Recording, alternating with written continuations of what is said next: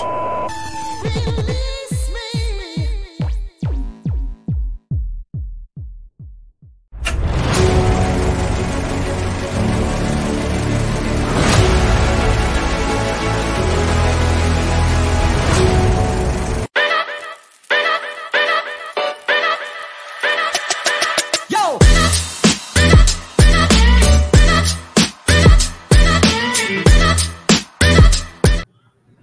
Hola, ¿qué tal? Muy buenas noches. Estamos una vez más aquí en su programa favorito de cine, Pelíglotas. Continuamos devorando el cine y pues bueno, estamos muy contentos de estar nuevamente trayendo un tema bastante, bastante interesante que a nosotros nos llamó muchísimo la atención, pero ahorita vamos a estar hablando acerca de eso.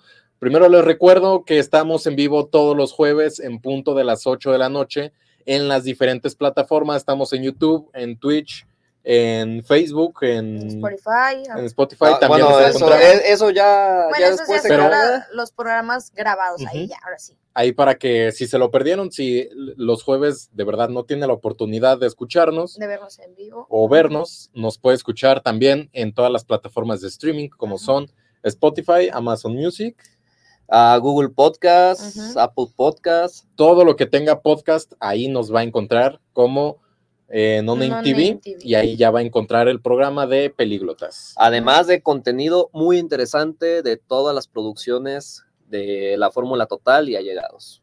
Entonces. A ver, y no se presentaron. Si nos están viendo por primera vez, ¿quiénes somos nosotros? Hay que presentar. Ah, es cierto, Somos los pelíglotas. Eh, yo soy Ulises Pelíglota, no, Ulises. yo soy Ulises Núñez. Yo soy Daniela Gutiérrez. Pablo Ábalos. Y en producción tenemos a Josué Ramos. A Josué Ramos, que ahí, está saludando. Muy bien. Ahora sí, eh, Pablo, ¿tú tienes algo que comentarnos? ¿Algo que decir? Pues como siempre, algo importante, Uli, algo vital que nada más y nada menos que en Cinemex se vive la magia del cine y se disfruta de los mejores estrenos en el mejor lugar, solo en Cinemex.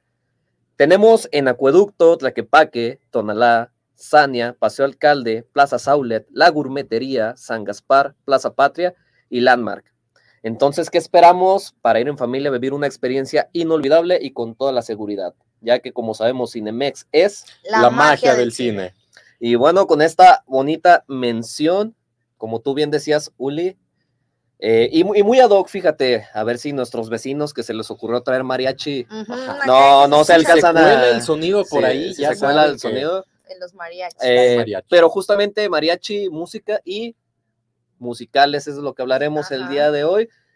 Y, Un género que fue de los primeros eh, dentro de la industria, porque empezó verdaderamente en los primeros pasos de, del cine, ya estaba presente en los musicales y que bueno, ahora luego con, con el cine sonoro, pues fue una verdadera revolución y decir la música que pues ya tiene, desde la prehistoria siempre ha habido música de diferentes maneras, pero ahora expresarla en este nuevo medio para, en para ese entonces, combinarlo con el cine, pues fue una revolución, ¿no? Y, ah, bueno, en pequeño paréntesis, como ya pueden ver, nuestra querida Daniela está... Andamos lisiados. Tú también, pero... Anda. Yo ya estoy saliendo. muchachito, ya no mejor yo, yo. yo ya puedo mover el cuello.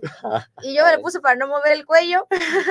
Como, porque cada rato así que si la ven medio robótica, ya Como dice en febrero loco y marzo otro poco, en el caso de Guadalajara, lo loco nomás está en la vialidad. En la vialidad, gracias. Por eso muchos lesionados, pero bueno, ahí sí la ven un poquito... Un poquito robotizada, pues ya sabrán por qué es. Eh, es por eso, ahí hay, hay, que, le vamos a tener un poquito de paciencia en ese sentido.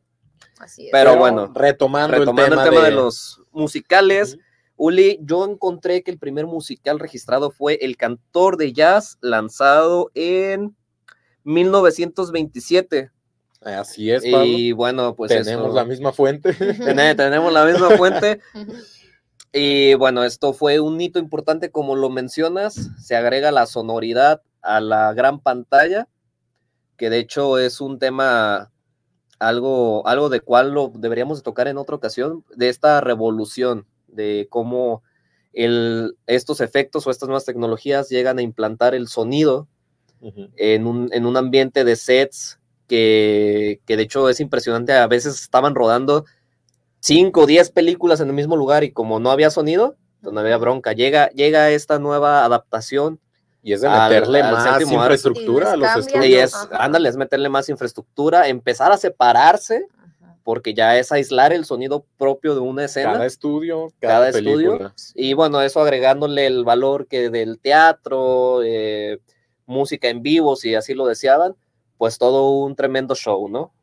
Claro. Así y bueno, es. esto, retomando esto de, de los inicios, y es que antes, cuando no había tal cual diálogos en las películas, como lo dices, Pablo, pues no podía expresarse tal cual sonoramente los personajes.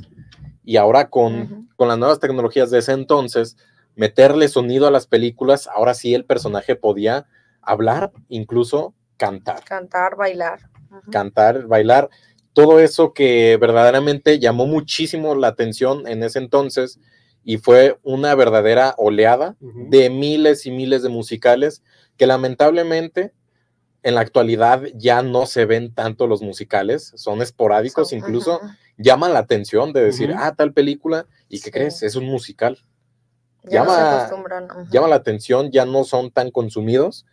Eh, sin embargo, a ver ustedes, su opinión personal, ¿qué opinan de los musicales? ¿Les gustan? ¿Sí o no? ¿Por qué? ¿Que no les gusta? Mm, No sé, yo como que soy muy selectiva en esas cosas. Me di, ahorita buscando información y cuando dijimos, eh, hicimos la selección para las películas de este programa, sí me costó trabajo porque dije, no, o sea, en realidad no he visto tantos como, como creía. Ajá. Sí me gusta, hay uno que me gusta muchísimo, no, bueno, dos que me gustan muchísimo, que más adelante vamos a estar hablando de esos, pero sí me costó más trabajo que con otro género cinematográfico. ¿A ustedes? No Yo- sé. ajá, a ver tú, Pablo. Yo creo que es, como dice Dani, un tema complejo, porque si hablamos de la cuestión del canto y del baile en conjunto, pues se aprecia más en la cuestión teatral, ¿no? Y ahí vemos, tenemos. Broadway, que es Sí. la, la cuna de todos estos espectáculos. Y también es cierto lo que tú mencionas, Uli, que es raro verlo, porque no muchas eh, productoras o directoras saben cómo abordarlo y caemos en este círculo de que se ha creado en el pensamiento colectivo de que, ah, un musical, y pues sales enfadado, ¿no? Canción tras canción tras canción y como que no te deja descansar. Y ahora se aprecian productos bien elaborados que creo que Es, es otra rama Es- de, es de la otra- es expresión. otra rama. un género por sí solo. Ajá, porque, y justo yo encontré una definición que me agradó mucho en internet, que decía que una característica de cine musical, no una compilación de canciones como a veces cae en eso este Disney, es aquella, aquel producto fílmico que usa el recurso de, de baile, música, para narrar las partes importantes del arco dramático, para hacer esa transición de, un, de una escena A a una escena B y ahorrarse esas escenas complementarias de desarrollo. Todo en el mismo Ajá, diálogo. en un mismo diálogo del o, canto. o en te este mismo, explicado. ajá, en este Sí. mismo lenguaje eh, sonoro, ahorrarse todas esas quizá horas o escenas de, de filmación. Que bueno, estabas mencionando algo, Pablo, que yo quería mencionar, quería tocar el punto ahorita, pero veo que ahora tú encontraste la antítesis de lo que iba a decir. Ajá. Y es que yo iba a poner el ejemplo de que Disney eh, actualmente, y bueno, desde su creación siempre sus películas han tenido la particularidad de contar con varias canciones dentro de la película. Sí.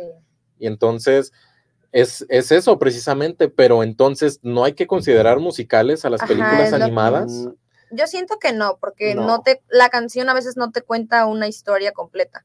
O sea, solo como un pedacito, como un inserto a la película, no sé, así lo siento yo. No sé, yo tal vez sí me hubiera atrevido a decir Sí. que estas películas de Disney animadas, porque casi todas, en todas cantan, la En verdad. todas Pero cantan, Mencionen ajá. una película de Disney en la que no en los live action, a lo mejor sí, pero en las animadas no. No Pe- sé, yo es no lo que siento no lo como tal. consideras Es- no, No. musical. Yo no que dudo, sí, es que no dudo que, que haya Cuentan musicales historia ahí. animados.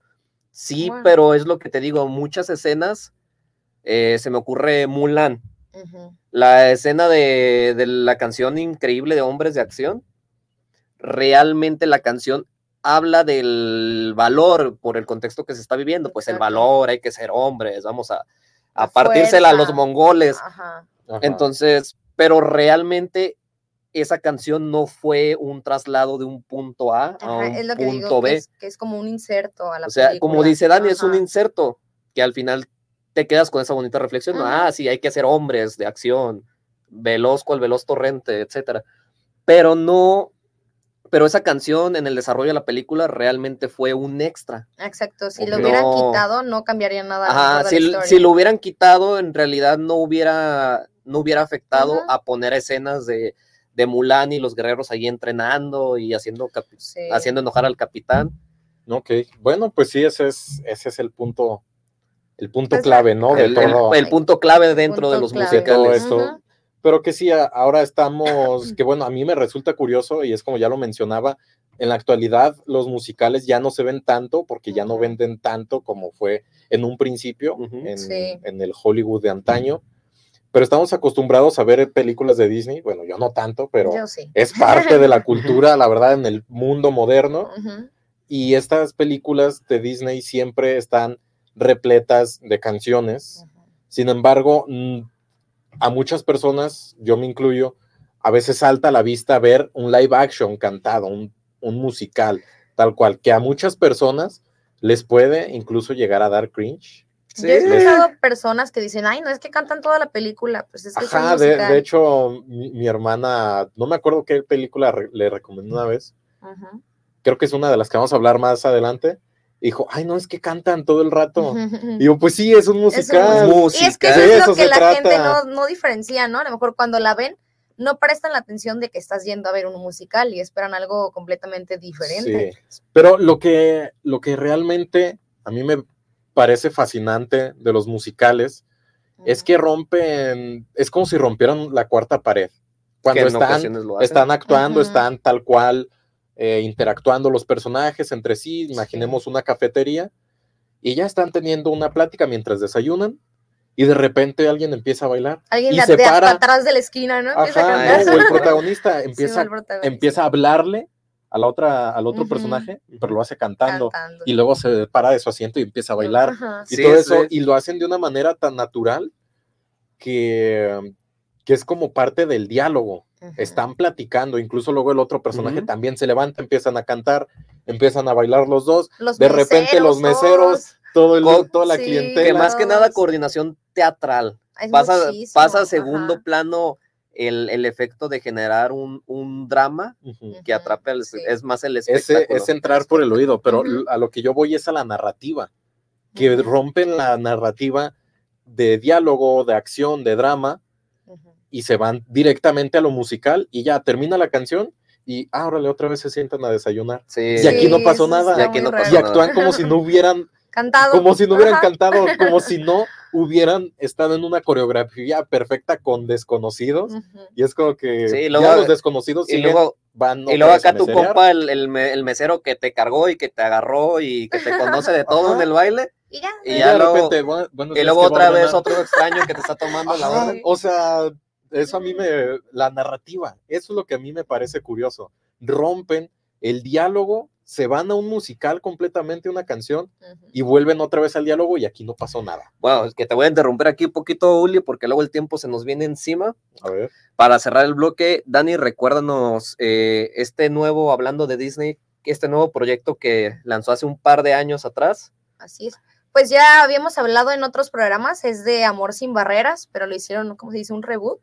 ¿Sí se dice reboot? Un remake. un remake, ajá, en 2021, que el director pues es Steven Spielberg, y está ambientada en un musical de Hollywood con... Persínate, Pablo, Steven. Spielberg. Sí, pues está ambientado en un musical de Hollywood, inspirado en Romeo y Julieta, está justamente en la plataforma de Disney Plus. Por si quieren verlo, ahorita vamos a seguir dándoles un poquito más de contexto porque ahorita se nos va el tiempo del primer bloque para no hablar corriendo. Pero pues básicamente es esta película, un musical que lo adaptaron con nuevas tecnologías y todo eso, pero el sentido era el mismo que el de, ¿qué era? ¿El 87? No, es de, No, es- déjame ver, del- 61. Ah, 61, del el 61, y si es ajá. la película, esta, la original del Es la- ajá, 61, es en la, que la igual está basada en una obra de Broadway, Ah, tal cual, es. Y ya la habíamos mencionado. Ya, ya en otra dijiste, película ya había en, mencionado. en otro episodio aquí de Pelíglotas. Ajá. De la las grandes ganadoras. de las De las grandes grandes ganadoras, se ganadoras. llevó 10 premios Oscar, Así es. 10 de 11 nominaciones que tuvo, y ya esa es el- la calidad que tiene, ¿no? Y Que por eso todavía es que en, el pues, le 60 hicieron adaptación. en los 60 tenía su auge los musicales y se llevó totalmente la atención y Así es. En definitiva, una gran película. Y retomando esto, regresando del bloque, porque ya acá el señor productor nos anda metiendo presión. Entonces, ¿qué les parece si nos vamos a corte? A Están corte. viendo pelíglotas y enseguida regresamos. El Instituto de Oftalmología Guillermo Ábalos Ursúa es la respuesta a tus necesidades. Contamos con los mejores especialistas en oftalmología, tratamientos modernos y la tecnología más avanzada para que te sientas cómodo y seguro en todo momento. Visítanos en la calzada del Federalismo Norte 1277, Colonia Mezquita Norte, Guadalajara, Jalisco. Ven y conoce nuestras instalaciones de primer nivel. Para agendar tu cita, solo necesitas marcar al teléfono 33 19 42 92 84. En el Instituto de Oftalmología Guillermo Ábalos Ursúa. Deja tu salud visual en nuestras manos. Irma de Zúñiga, siempre a la vanguardia, con sus cursos virtuales de automaquillaje y maquillaje profesional, completamente en línea. Puedes estudiar desde la comodidad de tu hogar con la misma calidad que desde hace 25 años nos avala. Pide ya informes al WhatsApp 33 34 40 0996. Irma de Zúñiga, la experiencia hace la diferencia. Lions Casino te invita a su restaurante One, a su tradicional buffet de desayunos, comidas o cenas, el mejor de Guadalajara. Visítanos todos los días en Avenida México 3194, Colonia Monraz. Permiso Segov, BGA JSS CEV FP 012006. El juego con apuestas está prohibido para menores de edad. Juega responsablemente. Con MovieCard de Cinemex, comprar en línea es facilísimo. Úsala para comprar lo que quieras en cinemex.com, en nuestra app o en tu Cinemex favorito. Compártela, regálala o úsala. No necesitas tarjeta de crédito o débito. Adquiérenla en el centro de atención al invitado. Cinemex, la magia del cine.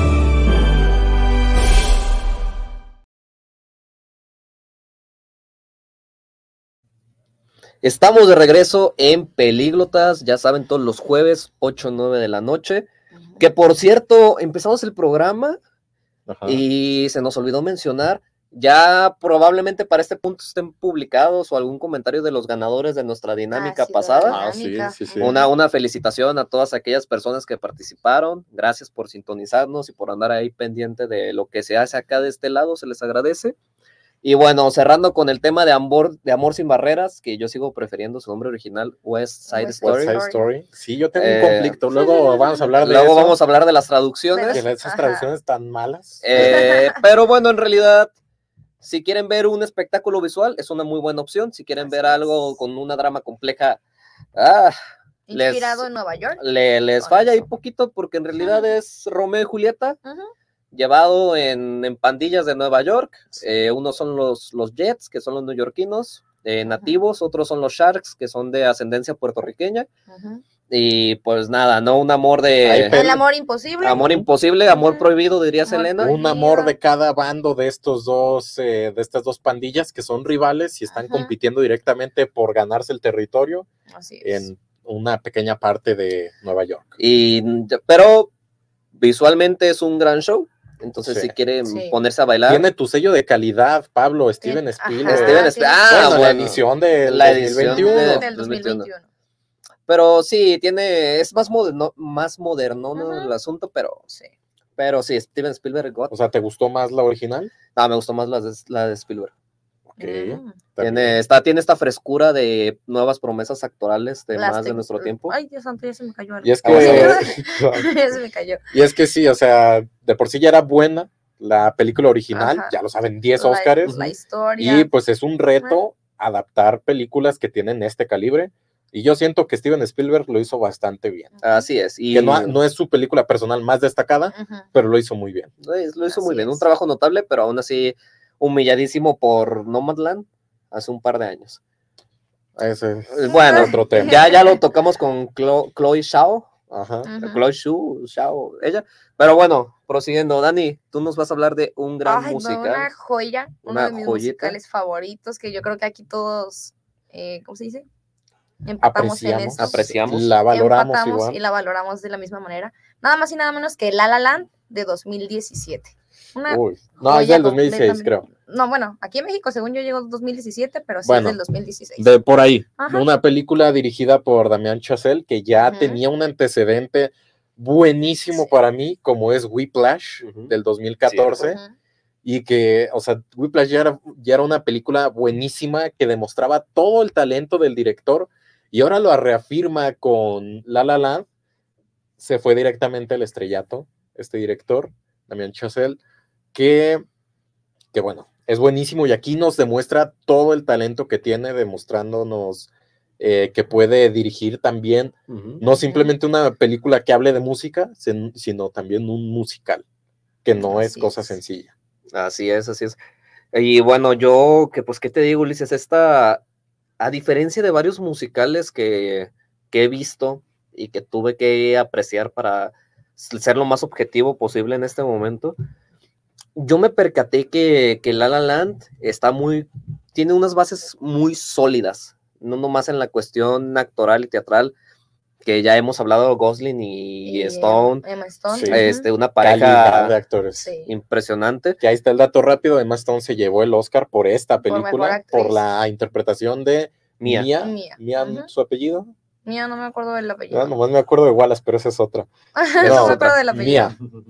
De- pero bueno, el personaje de, de Mía, de, de Seps, de Sebastián, pues. Sebastián. Sebastián. Seba- Seba- de, Sebastián. de Sebastián. Sebastián, Sebastián. A, a mí algo que me impresionó mucho es las bases y fundamentos, no nomás en la cuestión actoral y teatral. Realmente es una cuestión que maneja unos colores, una secuencia de colores Sí, impresionantes, Una la psicología del color. Una psicología del color. no pero yo creo que lo más notorio es la, los colores complementarios que juegan mucho con el rojo y el azul, El el, amarillo. el amar- naranjas y morado. Que, a ver, yo aquí, bueno, en- hablando de la psicología del color, ¿ustedes en qué color piensan cuando recuerdan a Mia? Azul, El azul. ¿Azul? Sí. azul, totalmente. Azul. Ok, sí, azul, la verdad sí. Pero pues es más icónico, incluso aparece en la portada con su vestido Amarillo. amarillo. El amarillo. ujú. Pero sí, predomina Pero también azul. baila con uno azul. E- Es que hay mucho que detectar, Oli. Dentro de todo lo impresionante de esta película, yo me percaté y fue algo que me dejó volando la cabeza. Al principio tenemos a Mia, un personaje que por miedo, por lo que tú quieras, no, no se lanza a dar ese paso en cualquier Ajá. aspecto de su vida. Y, te, y tenemos a, a este Sebas- Sebastián, que por su lado tiene las posibilidades, pero él por desidia, por, por hueva, no. Por miedo también Por- tiene no, miedo en por- cierto punto, ¿no? Ahí va a ser otra, otra palabra, por quisquilloso, Por porque la verdad quisquilloso, se pone sus moños a También, cada también rato. se pone sus límites. Se sabotea Es decir, yo, yo no voy a hacer esto, Y yo, Ajá. yo voy a por el arte verdadero. sí, cierto. Y yo, y yo rescato algo que es muy impresionante, que de punto A a punto B, que cuando termina la película, hay un, hay un cambio de rol impresionante, o al menos fue lo que yo percibí, porque a Mía la podemos asociar con el miedo, la tristeza. Véanse intensamente, intensamente refleja un ejemplo chulísimo de la psicología del color. Pongan a sus niños, si hay niños viéndonos, vean intensamente. Edúquenlos. y, y vean los colores de los personajes, eso les va a dar mucho contexto. Ah, pero si, si se fijan, Mía pasa de ser un color frío, triste, Sí. y al final de la película es un color cálido, feliz. Sí. Y en el caso de Sebastián es al revés, empieza con tonalidades cálidas y del punto A al punto B, él es el que adopta las, la- las tonalidades azules, porque él O sea, se nota un cambio, pero Ajá, igual no creo que vaya, digamos, en declive el personaje yo de tampoco no, creo. se nota el, pero sí se Es nota una evolución. el- Ujú. el- Ambos evolucionan mucho. eso Es una evolución. ajá. pero obviamente todos sabemos que, eh, que Seps al final no consigue a la chica Ay, no. Y Spoilers, No Pablo.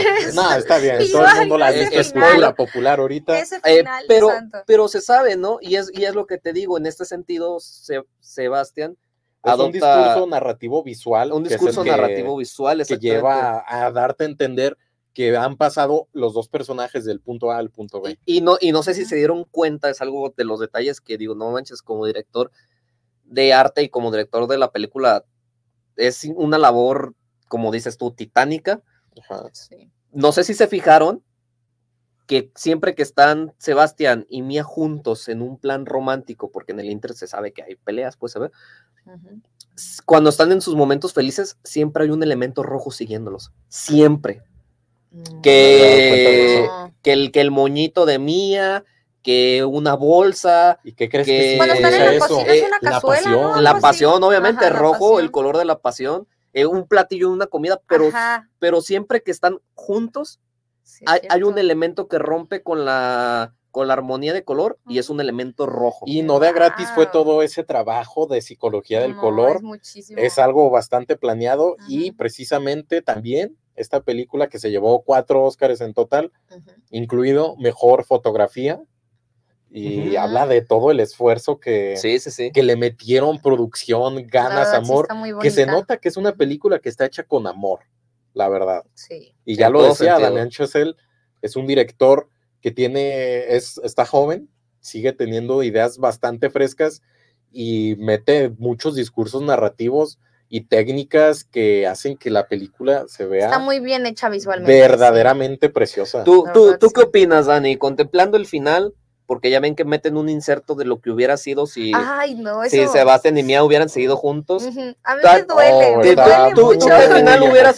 ¿Tú qué final hubieras preferido los últimos 20 de películas? Pues mira, yo creo que si se hubiera quedado el final que todo el mundo quería, hubiera sido un final cliché y creo que sí es algo que destaca mucho a La La Sí. Land, que no es un final feliz, no, o sea, bueno, sí, Sí es fel- feliz. Bueno, y no. Yo me siento muy Feliz, feliz para por los ambos. personajes, yo también me siento feliz por ambos porque ambos logran lo que quieren, Sí, se pero, autorrealizan. ajá, pero no es feliz porque no terminan juntos, pues, de que, ah, terminaron felices para siempre y vivieron felices para siempre, ahí no aplica. O sea, cada quien por caminos separados, ambos, eh, pues, tienen su Ujú. manera de la felicidad, ¿no? Lo ven de manera distinta, pero no sé, o sea, me causa conflicto el final, pero me gusta, es como Y es que un tú balance, que, no sé. Que te encanta tanto esta película, yo he visto que mí me gusta compartes muchísimo. muchas sí. imágenes, videos, referencias a, Ajá, a La de La Land. y hay una escena en la que se dicen, te Ay, voy a no. amar siempre. Sí, eso, es- Y le eso responde, duele. yo también te voy a amar siempre. Ujú. Y esa es, digamos, una promesa que se nota en ese intercambio final de miradas. Que Ujú. se amaron, dices, de verdad. Y, se probablemente todavía se amando. Que se seguirán amando y se desean pero cosas digamos, a pesar de que no se desean la juntos. felicidad mutua y saben Ujú. que juntos no la van a conseguir. Por eso me gusta, o sea, me gusta y me causa conflicto al final, porque obviamente hubiera querido que terminaran juntos, pero a la vez no, ¿saben? Y hablando de las escenas musicales, pues porque estamos hablando de musicales, Sí. eh, a mí me gusta muchísimo la escena inicial En- en, Ah, en el la del tráfico. tráfico. No, me parece uf, una coreografía. uf, No, sí. no, no, de verdad. ¿Cuánto dura? excelsa. ¿Aproximadamente como ocho minutos? sí, Como ocho, minutos, casi Como dura ocho mucho. minutos que no es una joya Incesantemente totalmente. y coreografar, core- coreografiar. Qué coreografiar a Ajá. demasiadas personas en un espacio no. que, que digo, no sé si fue en un set, si fue Ujú. con pantalla verde o de verdad pararon el tráfico en una avenida importante ya, Pero son muchas pero, personas. pero es Ay, demasiado y es una labor gigante la que hicieron ahí. Y, Sí. y es lo que Ajá. decía, están en el tráfico, hacen todo su numerito musical y de repente ya todos regresan a su auto y a pitar y Es que ya, aquí nadie todas- bailó, aquí nadie cantó. Todas las escenas Pero de me baile. parece genial, me parece A mí muy me genial. gustan todas. También Sí. en la casa de Mía, cuando se empiezan a cambiar con los vestidos de colores, que empiezan a jugar ya Ujú, con la sí. psicología del color, Ah, sí, que sí, sí. caminan por la calle, igual es Ah, una está excelente. Buenísimo cuando está con sus roomies. Con ¿no? sus Ajá, con sus amigas, no, cuando ya salen a la Sí. calle empiezan como a... Luego en, el observatorio. en el Ah, esa, observatorio esa es mi escena favorita en el, en gusta, el, en sí. el, fue mi escena musical favorita en el observatorio cuando brincan Sí, cuando y empiezan a bailar entre En constelaciones Uh. y Ay, no, demás. está hermosa esa escena. No, es que Es que podríamos todo- pasar toda la noche es aquí bonito. platicando acerca de lo bonito, de lo hermosa, Sí, no solamente es. visual, que es La La Land, sino narrativa, Narrativa, de a nivel actoral. No, no, no, es que es una. Vayan a verla. Sí, con decirles que ya se nos fue todo un todo bloque, bloque, Porque ya es momento de irnos nuevamente a comerciales. Sí, sí, ya es momento. Ni modo, así, así son las cosas. Pero vamos un breve corte comercial y enseguida regresamos y vamos a seguir hablando de, de demás musicales. Regresamos.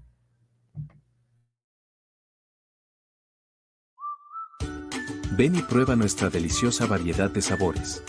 Disfruta sin remordimientos. El helado más sano que podrás probar, sin lácteos, sin azúcar y con bajo contenido en grasa. Visítanos en nuestra tienda, en Avenida Miguel Hidalgo y Costilla 3265, Guadalajara, Jalisco. A unas cuadras de la Minerva. Helados del aire. El sabor ya no es un pecado. Síguenos en nuestras redes sociales. Irma de Zúñiga, siempre a la vanguardia, con sus cursos virtuales de automaquillaje y maquillaje profesional, completamente en línea. Puedes estudiar desde la comodidad de tu hogar con la misma calidad que desde hace 25 años nos avala. Pide ya informes al WhatsApp 33 34 40 0996. Irma de Zúñiga, la experiencia hace la diferencia. ¿Estás buscando una manera de avanzar en tu carrera sin comprometer tu tiempo y presupuesto? El CMS Virtual tiene la solución para ti. CMS ofrece tres licenciaturas de vanguardia, todas diseñadas para equiparte con las habilidades y conocimientos que necesitas para sobresalir en tu campo. Llama al 33 22 82 82 62 para inscribirte hoy, o visita nuestra página web en www.cmsvirtual.mx para obtener más información. Colegio Mundial Superior la educación de calidad está a un clic de distancia. Con MovieCard de Cinemex, comprar en línea es facilísimo. Úsala para comprar lo que quieras en cinemex.com, en nuestra app o en tu Cinemex favorito. Compártela, regálala o úsala. No necesitas tarjeta de crédito o débito. Adquiérenla en el centro de atención al invitado. Cinemex, la magia del cine.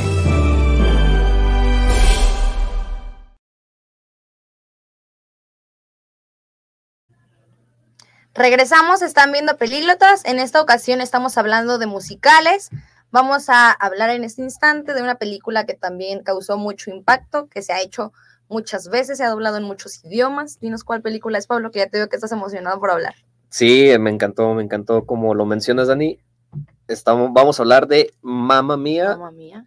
La 2008. de ¿no? 2008, sí, porque ya hubo como un reboot. Ajá, Creo que ahora sí es el término correcto, un reboot. Un Reboot, reboot. No, ¿No era secuela? ¿Secuela? Secuela. Ver, es que pues. no sé si es lo mismo secuela y reboot. ¿Es lo mismo? No, No. claro que no. No, es secuela. Pues se llama. Secuela continúa la historia. Sí, La continúa historia, la. Bueno, sí, porque actores, es- todo, todo. Ajá, le dicen que es como Mamma Mía 2. Sí, de hecho se llama Vamos, Vamos de nuevo, ¿no? Algo así Ajá, se algo llama. así se llama. Pero, Pero, vamos a hablar de la primerita. sí, la, la primera realmente es, es una joya. Y yo la tuve que volver a ver, les tengo que confesar, porque yo tenía un concepto eh, algo diferente en mi memoria. Como sabemos, Ajá. es una película de principios de los 2000 y que predominaba en aquel tiempo en el cine americano. Comedias, donde Sí. salían actores con características muy marcadas físicamente. Ahí teníamos al- a, las rubias, al, Sí, estereotipos a- al por mayor. estereotipos al por mayor, que de hecho no es la excepción de esta película, no obstante no, no los hace de notar, de, de destacar de como son otro no tipo es de lo que se lleva toda la atención. Tiene No. su propio mérito esta película. Así, Así es. es. Que Y- también, eh, bueno, parte de ese mérito y lo que hace que llame bastante la atención es la musicalización a Uh. manos de ujú. ABBA. Este Uh. grupo sueco. canciones. un grupo sueco que pegó, reventó completamente en los 70s ujú. con grandísimas canciones que son parte de este musical. es casi el 100% del soundtrack. Sí. Y que de tiene ABBA. una canción que yo creo que todo el mundo ha escuchado, Dancing Queen. También la de Todo mundo. Fernando. No, la de Fernando. Fernando, no, no me acuerdo. Eh, ah, No bueno, me acuerdo mira, cómo va, pero a mí no lo particular es el, es el número de Boulevard, que ahorita lo, lo mencionaremos más adelante. Y bueno, para quienes no han visto Mamma Mía, váyanse a verla. No, no se crean. Aquí estamos para recomendar. Eh, es una O sea, historia. la ven después de. la ven después de nuestra recomendación. la ven después de nuestra recomendación. Después del No, programa. no, no le vayan Después a del cortar. programa, ajá, no se Pero vayan. bueno, como recordarán, eh, pues habla de Donna y su hija Sophie, la cual se va a comprometer. Y Ajá. realmente la historia es bastante sencilla. Sí, Un- una madre con su hija que viven en una isla apartada en el continente europeo. Ujú. La hija quiere conocer a su papá porque su mamá pues tuvo una vida adolescente bastante loca. Para Ajá. que la lleve al Ajá, altar. para que lo lleve al para que le entregue. Ajá. ¿Se imaginas hacer eso? Ah, Pero espérate, lo mejor de Espera, esto. espera, espera. Es que todavía falta continuar con Ajá, esta a ver, a trama. ver. Lo mejor de esto es que la señora no sabe quién es su papá. Entonces es, invita a tres hombres para descubrir quién, ¿quién es el papá.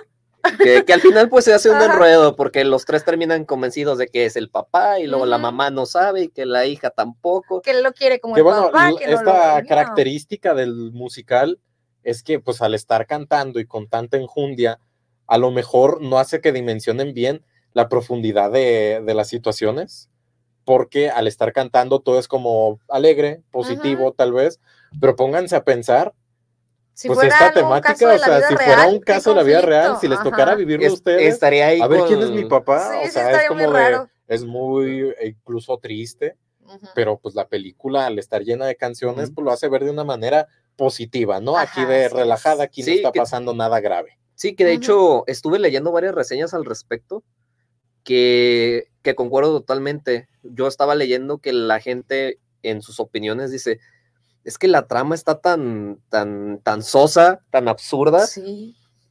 pero es lo bonito de la música, de los bailes, porque a diferencia de otros musicales, déjenme decirles, yo que, el, que me la quemé ayer justamente, Ajá. de tanto que me gustó, me la quemé ayer otra vez. No es como otros musicales que estás en el momento así de, del clímax, ves a, no sé, a Ryan Gosling, Emma Stone así triste, dices, va a llorar, va a llorar. Y en eso te sueltan el rol. No, acá están platicando y de repente, ¡pum! Ajá, rola. empieza así de inmediato. No buscan un momento sea, rompe- exacto. Rom- rompe totalmente con. Sí. con los momentos de, de, de drama, de, de escenas que tiene.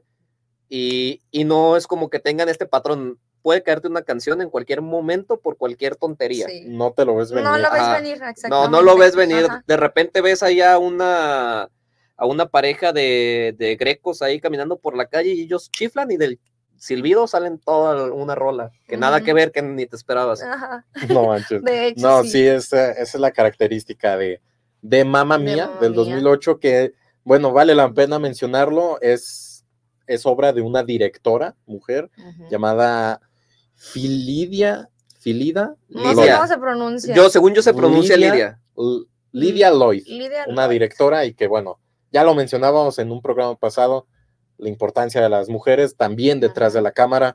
Y pues en- con este cast, que también es bastante confortable, tenemos a Meryl Streep, Sí. una actriz consolidadísima dentro de la industria del cine y que bueno, a pesar de que ya había hecho miles de películas, este es su primer musical y lo hace bastante bien, ¿no? Bastante. Así O sea, es.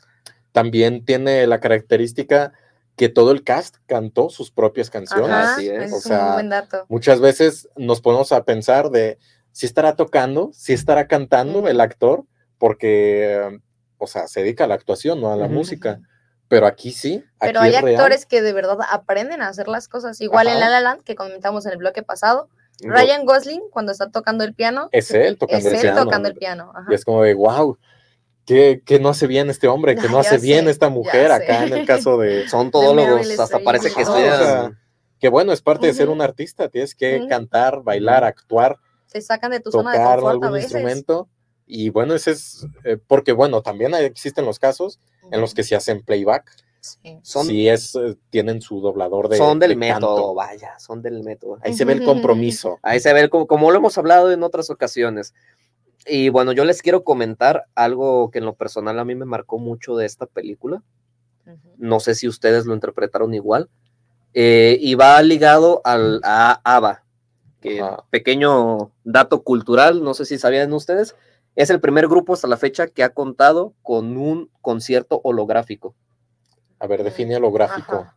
Rentaron, me parece, fue en una ciudad de Nueva York, ahorita no O sea, recuerdo en cuál. sin estar presentes en el sin escenario. estar presentes en el escenario, ellas transmitieron desde otro lugar y fueron Órale. proyecciones holográficas de más de dos metros Guau. y fue un show de luces en total oscuridad.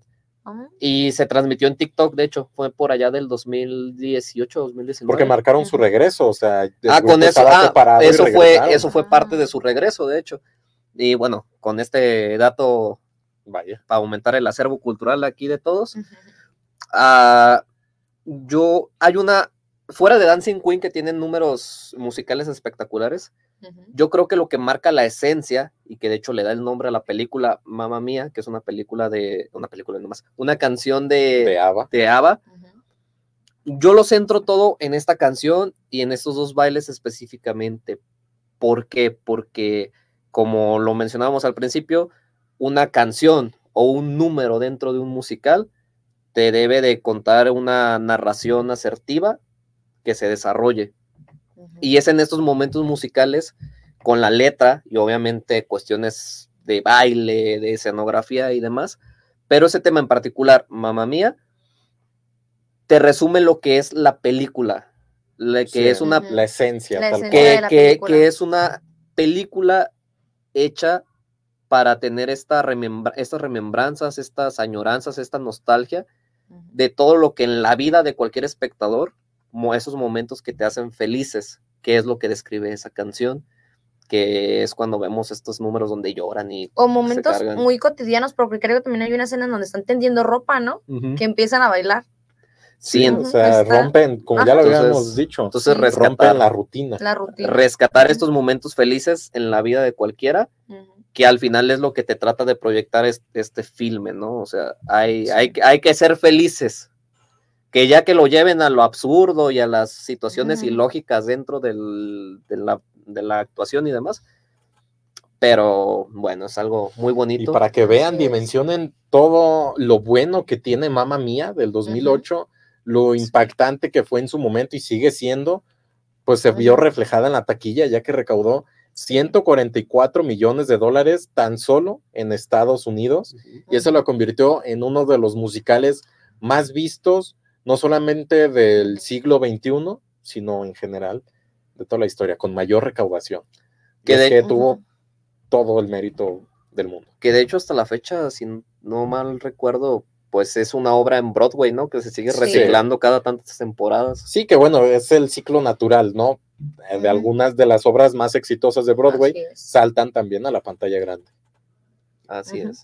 Y aquí tengo el dato que ha sido vista por más de 60 millones de personas en todo el mundo, producido en más de 50 países y ha sido traducido a 22 idiomas diferentes, que era lo que les mencionaba al principio.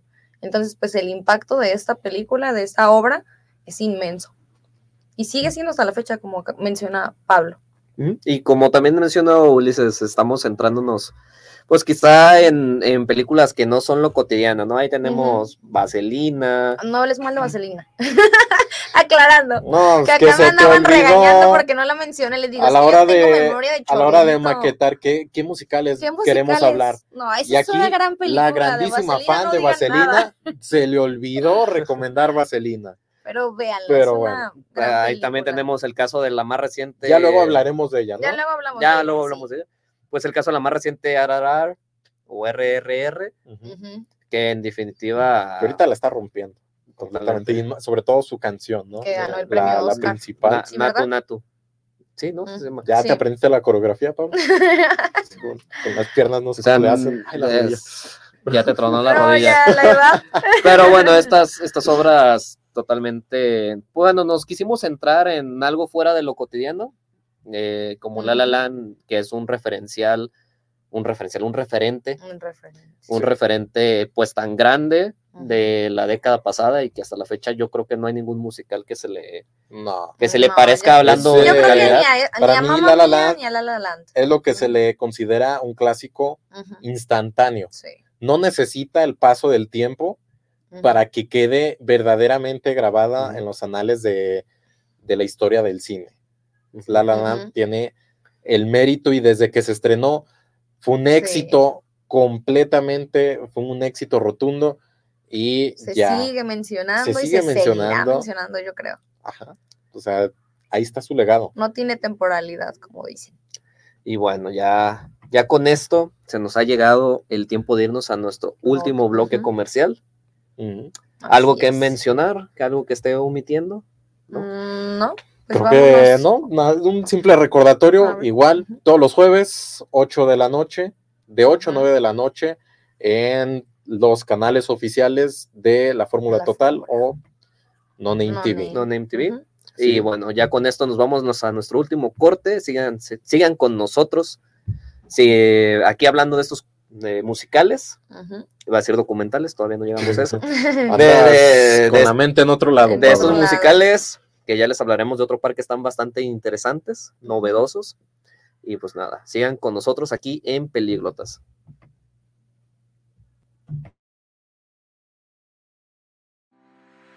El Instituto de Oftalmología Guillermo Ábalos Ursúa es la respuesta a tus necesidades. Contamos con los mejores especialistas en oftalmología, tratamientos modernos y la tecnología más avanzada para que te sientas cómodo y seguro en todo momento. Visítanos en la calzada del Federalismo Norte 1277, Colonia Mezquita Norte, Guadalajara, Jalisco. Ven y conoce nuestras instalaciones de primer nivel. Para agendar tu cita, solo necesitas marcar al teléfono 33 19 42 92 84. En el Instituto de Oftalmología Guillermo Ábalos Ursúa. Deja tu salud visual en nuestras manos. Irma de Zúñiga, siempre a la vanguardia, con sus cursos virtuales de automaquillaje y maquillaje profesional, completamente en línea. Puedes estudiar desde la comodidad de tu hogar con la misma calidad que desde hace 25 años nos avala. Pide ya informes al WhatsApp 33 34 40 0996. Irma de Zúñiga, la experiencia hace la diferencia. Lions Casino te invita a su restaurante One, a su tradicional buffet de desayunos, comidas o cenas, el mejor de Guadalajara. Visítanos todos los días en Avenida México 3194, Colonia Monraz. Permiso Segov, BGA JSS CEV FP 012006. El juego con apuestas está prohibido para menores de edad. Juega responsablemente. Con MovieCard de Cinemex, comprar en línea es facilísimo. Úsala para comprar lo que quieras en cinemex.com, en nuestra app o en tu Cinemex favorito. Compártela, regálala o úsala. No necesitas tarjeta de crédito o débito. Adquiérenla en el centro de atención al invitado. Cinemex, la magia del cine.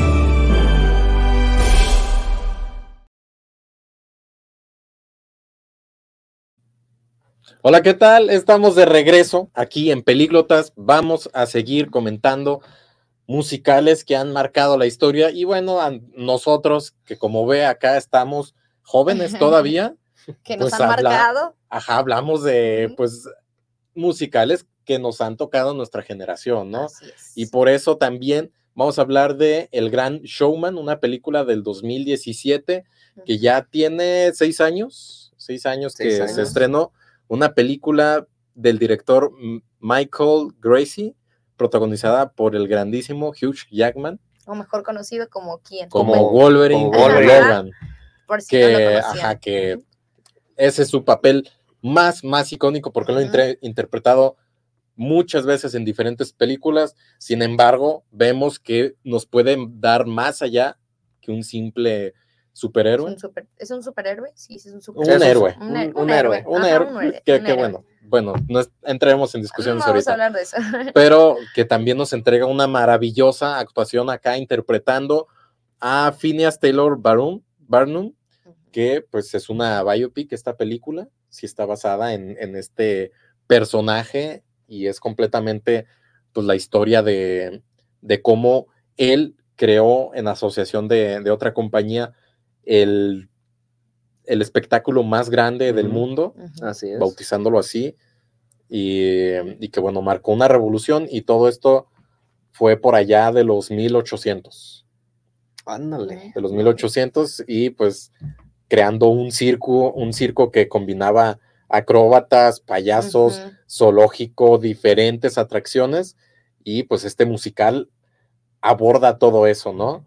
Como Sí, tiene un poquito de todo. Sí, de, de- y de una manera muy, muy bonita además, porque recordemos que el- la película, ya en- hablando en tiempos modernos, ya sabemos que ahora se abordan eh, todos los temas existentes y por existir con estas nuevas tecnologías, y fue, desde mi punto de vista, el primer musical, o al menos de los que yo vi, que metió estas cosas de de abrir la, la, la mente o ser más open mind. Ay, dije lo mismo, nomás en inglés. no, Eh, vaya la redundancia. Eh, hablando en la cuestión de inclusión, ahí observamos de a, inclusión, sí. Yo creo que más la inclusión física, ¿no? Ujú. Sí. Porque observamos a personajes de todo tipo, de todas las razas, de todo estilo. Y lo hace de notar cada personaje tiene su momento, como en esta escena musical del bar. Realmente cada personaje tiene su momento para lucir sus características corpóreas Sí. Sus y talentos. sus talentos, y es algo que yo, yo rescato mucho de esta película. Muy bien, y Sí, también la padre. participación de, de un gran cast, ya lo mencionaba, el protagonista de Hugh Jackman, que ya tiene su trayectoria bien definida también, pero también cuenta con la participación de Michelle Williams. De Zac Efron, bellísimo y hombre. de Zendaya, y de Zendaya. o sea, puros eh, Jóvenes y ya actrices y actores actores, más adultos. ajá, pero que están muy en tendencia en la es. actualidad. Yo traigo el dato aquí que igual, eh, pues dentro del cine existe esto que se llaman los dobles de acción. Sin embargo, existen actores que dicen, yo no los necesito, yo quiero hacer mis escenas riesgosas, yo las voy a hacer para entregar todo de mí. Una de ellas fue Zendaya, precisamente, que hizo sus propias acrobacias. Acá en el trapecio. Sí, Ella misma Ah, jala, no ella aceptó, no aceptó eh, una doble y ella misma, y fíjense, o sea, es lo que ya mencionábamos, un actor, un artista, para destacar tiene que tener de todo. Ujú. Y ella, además de buena actriz, Tiene se aventó compromiso. sus acrobacias, ¿no? Ah, y luego Ujú. para caer en los brazotes de Zac Para- Efron. no, No, pues, no, pues ya todas la, quisiéramos. la cara de Dani. ¿Quién quisiera- todas, todas quisiéramos ¿Quién haber sido quisiera doble, verdad? En- en ese caso. Quien quisiera doble, ¿no? Yo la doblo, le iba a decir. Ah, Pero bueno, también está la curiosidad de que antes no se tenía concebido que, este, que esta adaptación, este biopic, iba a ser un musical. Y después se tomó la decisión, no, ¿saben qué? Con todo este espectáculo que es, vamos a hablar del mayor espectáculo del mundo, hay que hacerlo un musical, hay que hacerlo un espectáculo más grande esta película. Y esa pequeña decisión retrasó toda la producción siete años. Ah, fue mucho tiempo. máquina. Siete años en lo que no, sabes que hay que adaptarlo para que se haga un musical. Y para que vean la complicación que tiene, pues escribir, coordinar, eh, coreografiar, componer. Sí, sí, sí. Es Y, esto, y esto, fíjate, lo, lo empiezo a maquilar ahorita que lo mencionas, porque sabemos que, por ejemplo, Zendaya empezó su carrera actoral muy joven. Sigue, estan- sigue estando Ajá, muy joven, pues. todavía. Creo que tiene como 20, ¿no? 20. Ah, es por nuestra edad, 22, ¿no? Más o menos. 22, como de 22 nuestra edad. Ahora, contempla todo el proceso de planear una película y un retraso de siete años. Yo me pongo a pensar en estos momentos, no sé si tengas el dato, si no me lo llevo de tarea. ¿Quién hubiera estado en sus lugares? Porque estamos hablando de una Ajá. Es Pequeñita. recastear Pequeña. completamente. es recasteada, ¿verdad? Totalmente todo. Sí, Posiblemente- que- o incluso para ese punto a lo mejor no tenían todavía el cast. Ya hasta que Ah. dije, terminaron Ah, el no, guion, miren, no vamos está a buscar. pequeña, tiene 26 años. Zendaya Pero tiene no está 26 grande. años. Está, no está tan grande. está ve joven, ajá, está está joven. joven. todavía. Bueno, tenía 20 en la película. Si la película fue hace 6 años, sí. Sí. tenía 20. Tenía 20 años. Chiquilla. Ajá. Apenas, apenas estaba saliendo en Shake It Up Chicago, no sé, cómo- no me acuerdo. No Pero me bueno. acuerdo. ¿Qué les parece si pasamos rápidamente a otra película que es la recomendación personal? Tic Tic Boom, una película del 2021 de producción de Netflix protagonizada por El increíble hombre araña. el increíble Hombre Araña, Andrew Garfield, Andrew Garfield. que interpreta al personaje Jonathan Larson. Larson, perdón, que precisamente esta película también es un biopic, que esta, esta eh, personaje, Jonathan, sí existió en la vida real y sí fue un escritor de obras de teatro, de musicales, y aquí vemos todo lo que pasó, su proceso creativo, que siendo un mesero en una pequeña cafetería, Así pues es. se esfuerza día con día por escribir una buena adaptación musical Su ópera en prima. ajá, su ópera, ópera prima y vemos todo su proceso creativo, como eh, pues tiene su novia, después se Cada- separa en de su eso novia. se parece un poquito a La La Land, ¿no? Que cada quien tiene como sueños distintos. Sí, sí, también tiene este, este discurso que cada quien quiere perseguir sus metas, Sus pero no pueden. Y esto pues es algo que deprime mucho a Jonathan, al personaje, Sí. a, a Andrew Garfield como tal, y, y lo lleva a escribir y a- para mí es un proceso, es todo un camino que recorre de, de estar sumido en la depresión porque no puede escribir, porque tiene trabajo, porque no lo dejan, va y entrega su proyecto a tales productoras y no se lo aceptan, lo tiene que reestructurar, le pasan mil cosas y, mm, y él sufre verdaderamente con todos estos cambios y todas las ap- adaptaciones porque también tiene, sufre mucho de pérdidas de sus amigos que, se, que van falleciendo y todo eso que impacta en su vida personal, él lo va reflejando en, la, obra que está escribiendo. Así es, totalmente una temática diferente para abordar un musical. Sí. Yo creo que como Y, dices es... y- y para mí me gusta bastante porque me parece verdaderamente natural cada una de las escenas musicales. Pues nada más y nada más por esto, déjate interrumpo un A poquito. ver, Porque Andrew aprendió a tocar la guitarra, el piano y también cantó todas las canciones. ¿qué les decimos? Entonces, Actores de método. Eso lo hace aún más natural, más orgánico. Sí, pero, o sea, yo me refiero también a la narrativa que maneja, y es que de estar platicando en su departamento con sus Sí. amigos, de repente, pues empiezan a emocionarse, empiezan a platicar, a- pues están todos muy felices Sí. y empiezan a cantar, y lo hacen tal vez a capela en algunas ocasiones, sin instrumentos, sin música como tal, pero esa unidad, esa amistad que mantienen todos y, eh, y que se pongan a cantar, lo hace de una manera muy, muy natural, muy orgánica y que hace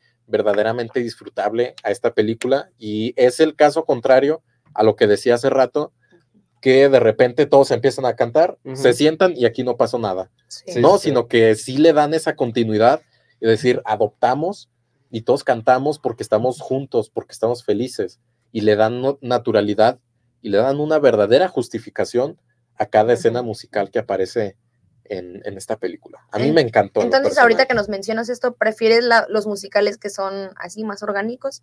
O sea, que los actos musicales que, entren que más. bueno, de por sí, que lo tengan naturales. justificado. Ajá, que esté justificado o los que son más instantáneos. no sé, bueno, de por sí en lo personal no consumo tantos musicales como Ujú. me gustaría. Eh, sin embargo, estas dos opciones no me molestan ninguna de las dos. Ok. Tal es el caso de Ujú. La La Land, que ahí sí. Sí. es como que ya acaban de cantar, se sientan y continúan sus vidas. Ujú.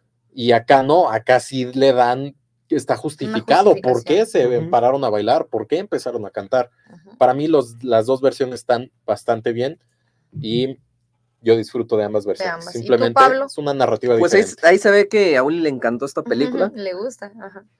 A mí, yo sí la disfruté bastante, quizá no tanto como Uli. Ajá. Yo tampoco. Pero- es que no la vieron en el cine. Ah, bueno, yo, yo sí tengo que abordar eso que, que hace rato este, se me cortó la idea. Es una temática, eh, es una temática este, algo dif- distinta, Algo porque un, un musical que habla de la vida de, de una persona que ya está dentro del medio artístico, pues quizás sea un tema, en mi opinión, algo difícil de abordar. Pero creo que lo importante ya, ya lo dijiste tú, muy bien explicado, Ulises. Ahí se ve cuánto te gustó la película. Gustó. Yo nomás quiero, quiero dar un, un dato ahí extra. A ver. Que en, esta, que en esta escena donde están bailando en la, en la cafetería, para los que son observadores habrán notado, ahí les va el dato frikis por si no lo sabían. Un saludo a Moy, a Roberto y a todos. Eh, el café donde hacen esa escena, ese baile, es el café Moon, café donde trabajaba nada más y nada menos que Mary Jane, la primer Mary Sí. Jane, y, Ah. es, y es una recreación de, de- de ese café. Ay, tal no cual. manches. Entonces no vimos, vimos al hombre araña. Araña. Oh, el- ya, se ya. juntaron los lo pillé. universos Se, juntó, se Multiverso, se ¿eh? juntó el multiverso de guau, Marvel ahí. un gran dato. Ese no es tu Spider-Man. Es- Miguel. ese no es tu Spider-Man. Entonces, pues nada, ya. Ahí está el dato. No, más ahí bien eso es- esa no es tu Mary Jane. Es, ah, Esa no caray. es tu Mary esa no Jane. es tu Mary Jane. Que bueno, él no tiene Mary Jane, pero bueno. Pues no, pero le dice. Sí, sí. pero se les está- dice MJ. Gwen Stacy. Es buena, Gwen ajá, pero es como pero bueno, de los hombres Cerrando todo este tema maravilloso de los musicales, la verdad vale la pena verlos, que no les cause cringe. Hay que saber disfrutar las escenas musicales que contienen, porque son un discurso narrativo hermoso. Así es. Así es. Y bueno, ya con esto nos despedimos, se nos ha agotado el tiempo. Gracias por estarnos sintonizando una semana más. Eh, ¿Nos recuerdas los horarios, Dani, las Nosotros plataformas? somos los Pelíglatas, pueden vernos en las páginas oficiales de la Fórmula Total de 8 a 9 de la noche todos los jueves o escucharnos en todas las plataformas en donde haya podcast como No Name TV nos encuentran. ¿Qué más, Ulises? Pues ya, nada ¿Ya? más, nos vamos. Nosotros somos los pelíglotas y nos vemos, nos escuchamos en la próxima.